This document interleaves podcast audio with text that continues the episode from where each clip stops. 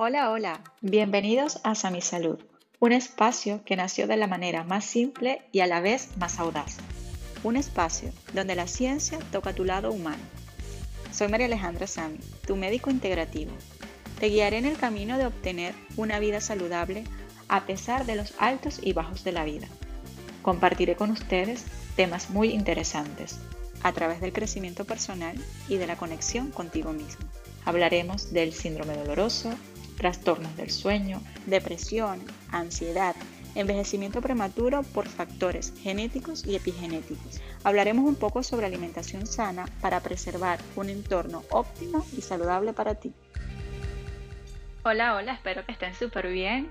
Algo de tiempo sin pasarme por acá a grabarles algo pero dije, bueno, voy a sacar el mejor tiempo de calidad que tenga porque al final uno anda haciendo tantas cosas en el día, el trabajo, la casa, los que tenemos hijos, atender a nuestros hijos y bueno, que uno siempre también necesita ese tiempo libre de distraerse, de descansar y no todo siempre es trabajo, trabajo, trabajo. Aparte que esto de las redes sociales suele demandar mucho.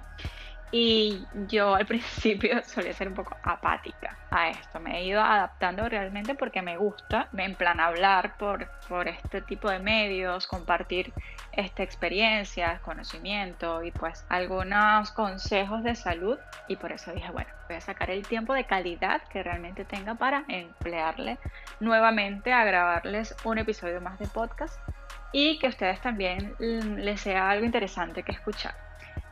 En estos días alguien me preguntaba que por qué yo no hablaba tanto en mis redes sociales acerca del COVID o de la COVID. Y yo les voy a contar una experiencia muy personal. y no porque yo esté fuera de la realidad, no, es porque yo este, quiera como que meterme en una burbuja y, no hablar de la realidad en la que estamos pasando absolutamente todos, porque yo creo que es una ha sido una, situación que nos ha afectado bastante, no solamente desde el punto de vista económico y social a, a todas las personas, sino también desde el punto de vista emocional, psicológico y pues bueno, como todo. Eh, ha tenido como que sus altos y bajos, ha tenido sus altercados, ha ocasionado bastante controversia con respecto, ¿será que me vacuno o no me vacuno? ¿Será que sí adquiero la enfermedad? ¿Y cómo será el desenlace de todo esto? Y obviamente hubo muchísima gente que la pasó súper mal, pero que hoy día le puede dar gracias a Dios de que están vivos, como hubo muchas personas en la primera ola y la segunda ola que no están para contarlo. Ha sido realmente una enfermedad bastante catastrófica en todos los sentidos, de verdad que yo creo que nos ha movido el piso a todos como seres humanos y es que creo que, que ha generado mucho estrés y mucho desequilibrio, como bien lo decía. Entonces, bueno, les voy a contar parte de mi experiencia personal con este bicho que nos ha traído tanto problema pero yo, yo a todo procuro también verle el aspecto positivo, el aspecto bueno, que no es precisamente la enfermedad, sino a, lo que nos ha llevado a nosotros como seres humanos, en creer, en pensar, en asociar cosas, en, en no quedarnos solamente con lo, con lo que está allí a la vuelta de la esquina, con lo que tenemos frente a nuestras narices, sino que escudriñar mucho más allá. Realmente eh, cuando comenzó toda esta pandemia, cuando se declaró a nivel mundial que este bicho estaba regado por todas partes, nos puso a correr a todos. Esto no es secreto para nadie de que nosotros como médicos estábamos en total desconocimiento de cómo se trataba este bendito bicho. ¿Qué podíamos hacer para preservarle la vida a las personas? Y era un choque emocional porque primero no teníamos todas las herramientas desde el punto de vista de, conocimiento. ¿Qué hacer? ¿Cómo hacer? Los cuidados, eh, obviamente estando en mi, en mi área como, como anestesiólogo, el cuidado ventilatorio de un paciente, sí lo sabes, pero es que era un manejo súper difícil porque no era a lo que normalmente estábamos acostumbrados. El, anestesiólogo obviamente sabe de reanimación, de ventilación mecánica, pero no estamos acostumbrados mm, por lo menos en Venezuela, de donde yo vengo, a manejar pacientes de terapia intensiva. No es el día a día, sin embargo, teníamos pacientes que obviamente tenemos que mantener conectados a un ventilador y pues hacer todos los cuidados pertinentes para ellos. Pero el deterioro de los pacientes era tan rápido, o sea, era un deterioro progresivo en cuestión de horas que veías al paciente que estaba con muchísima dificultad respiratoria hasta un momento en que ya su capacidad pulmonar no le daba para más. Y tenías que salir corriendo, pues intubarlo, tenías que poner medidas ventilatorias fuera de lo normal, extremas, porque necesitabas como que rescatar ese pulmón que estaba tan colapsado en todos los sentidos y pues de verdad que generó demasiada carga emocional y estrés, la mayoría, yo creo que en todas las personas que estuvieron involucradas, desde médicos, enfermeras, celadores, o sea, todas las personas que estaban allí, el hecho de, que tú no sabías al principio ni siquiera cómo ibas a ponerte el EPI, o sea, no sabías qué te ponías primero, qué te ponías después, no estábamos acostumbrados jamás a protegernos de un agente tan patógeno que por estar en contacto con una persona a menos de un metro te podía contagiar y podías tener eh, complicaciones bastante graves. Entonces, de verdad que, la emoción que se vivía era bastante fuerte el día a día de tener que despertarte todos los días en la mañana y salir y decir, pues a esto me tengo que enfrentar, entrar a ese sitio donde estaban todas estas personas, los que podían estar despiertos, escucharlos respirar de una manera que era agobiante, era súper agobiante. Es que de verdad decirlos, yo creo que no le, no, no explicaría mis palabras realmente ese, ese sonido que quedó grabado en mi mente este, y en mi memoria de escuchar ese sonido de las personas ¿sabes? Tratando de buscar la, mayor, la mayor capacidad vital que dieran sus pulmones para poder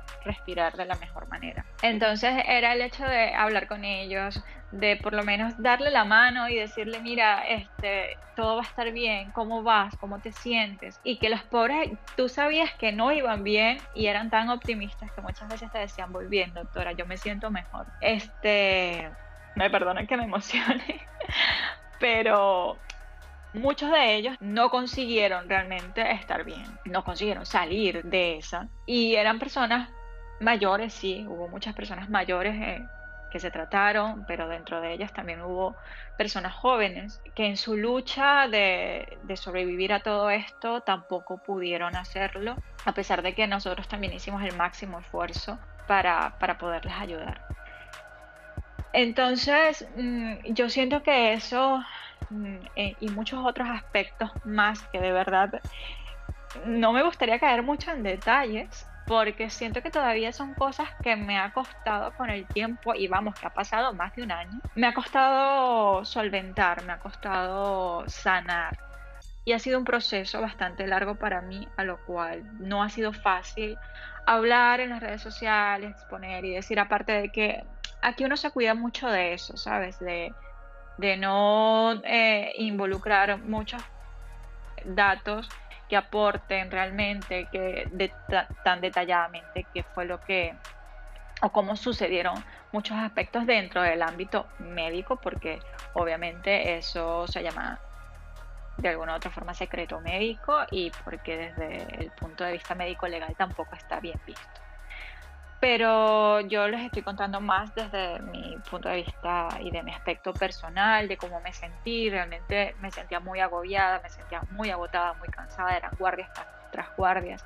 Era pasar prácticamente todo el día y toda la noche en el mismo sitio con estos pacientes, con la, la carga de estar vestido prácticamente el día entero que para comer te costaba porque era retirarte el EPI para ir a comerte algo y volver a ponerte el EPI para volver a entrar con estos pacientes, era canalizar que por lo menos pudieran hablar con sus familiares cercanos que estaban bastante preocupados por ellos y que no podían ni siquiera tener contactos físicos con sus familiares. Entonces, claro, era la mm, búsqueda continua y la investigación continua de que hoy salía esto, mañana esto, y entonces era ¿Sabes? ¿Qué podemos hacer para mejorar cada día más este protocolo para que el paciente de verdad pueda eh, lograr eh, vencer esta carga inflamatoria tan severa que genera, que genera este, este virus? Y pues eh, eso causa ansiedad. Eh, yo creo que muchos de nosotros estuvimos en depresión de, tocarle la mano a una persona y que de repente esa persona se vaya en tu cara porque haces todo lo posible y es que como les digo, así tuvieras todas las medidas para rescatarle, eh, los pulmones de esas personas estaban totalmente colapsados. Y no había manera, ¿no? O sea, no había manera respiratoria, no había RCP que pudiera eh, eh, regresarnos a, estos pacientes. Entonces, bueno, yo creo que poco a poco puedo irles eh, contando un poco más de, todas estas cosas, de todas estas experiencias. Hay gente que me ha preguntado, ¿te vacunaste? ¿No te vacunaste? Mira, yo, yo me vacuné, pero me esperé un tiempo. Yo no fui de las primeras de, que fue a vacunarse. Este, yo estoy en plena edad reproductiva, tengo solo una hija y pues yo quería esperarme un poco más a que salieran más estudios que sustentaran realmente que, en, nuestra edad reproductiva no íbamos a tener ningún tipo de inconvenientes. Entonces yo, yo sinceramente decidí eh, esperarme para vacunarme y creo que, que, ha sido una decisión bastante sensata. Gracias a Dios me la han respetado mi sitio de trabajo y, pues yo, mi esposo y yo fue una decisión bastante eh, individual y pues decidimos hacerla en conjunto, cada uno de nosotros. Pero bueno, yo, yo también considero que cada quien es dueño de, de, sentirse seguro realmente de, tomar esta decisión porque pues nada, ha sido todo muy rápido, muy acelerado, la ciencia obviamente avanza a la par de las circunstancias, de lo que tenemos, y no está nada mal que surjan dudas. Hay veces que escucho a personas diciendo, pero ¿cómo un médico va a decir? Eh, sobre todo en mi área de la medicina funcional, de la medicina integrativa, de cómo un médico va a decir que la vacuna no protege, este, o que por lo menos disminuye el rango de complicaciones de la enfermedad. Parece que no hubiesen estudiado medicina. Miren, señores, hay mucha gente que está hablando de la COVID desde sus despachos, desde sus eh, consultorios tranquilamente y no digo yo que no sepan nada. A ver, son personas que para mí son súper personas estudiadas, que están a la vanguardia de muchos estudios, que están metidos constantemente leyendo avances estudios que salen, que publican y tal.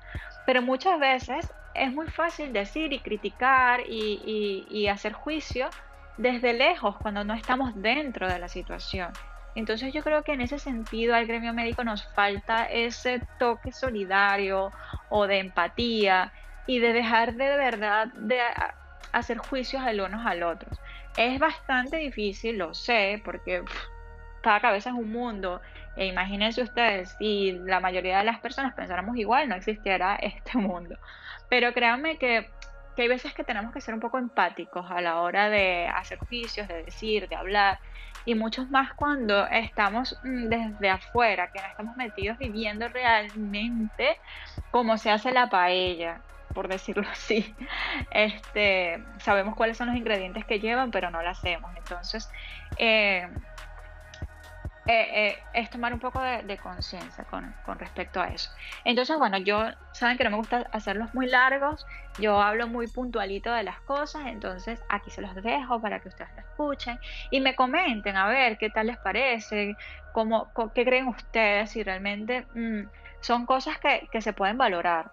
El hecho de que, bueno, cada persona, los médicos no somos de, de hierro, somos de carne y hueso este, padecemos, sentimos, tenemos vida tal cual como cualquier persona y también podemos sentirnos en algún momento de nuestra vida cansados, deprimidos, agobiados, estresados. Y yo pues me tomé prácticamente más de un año para poder hablar de esto porque necesitaba sanar muchos aspectos de mi vida y, y de verdad que fue una situación que para mí me generó muchísimo ansiedad, dolor, depresión y estrés. No se los niego. Entonces, bueno, coméntenme a ver, doctora, mira, de verdad, yo creo que fuiste muy flojita, que no, mm, mm, esto no es para ti, no sé, lo que ustedes crean. Estoy abierta a escuchar.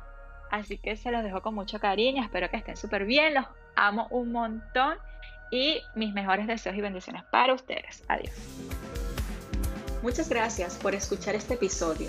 Te invito a seguirme en mis próximos podcasts y en mis redes sociales arroba Sami-salud, en Instagram, en Facebook como Sami Salud y próximamente en mi página web. También puedes encontrar este audio streaming en las plataformas de Spotify, Apple Podcasts, Google Podcasts y en Anchor FM. Si te gustó, no dudes en interactuar comentando o compartiendo este material a quien le pueda interesar. Hasta nuestro próximo episodio. Este audio fue mezclado y masterizado por Sami Marciano. Guión y producción de Sami Salud y José Sam. Arte y portada por Daniela Landaeta.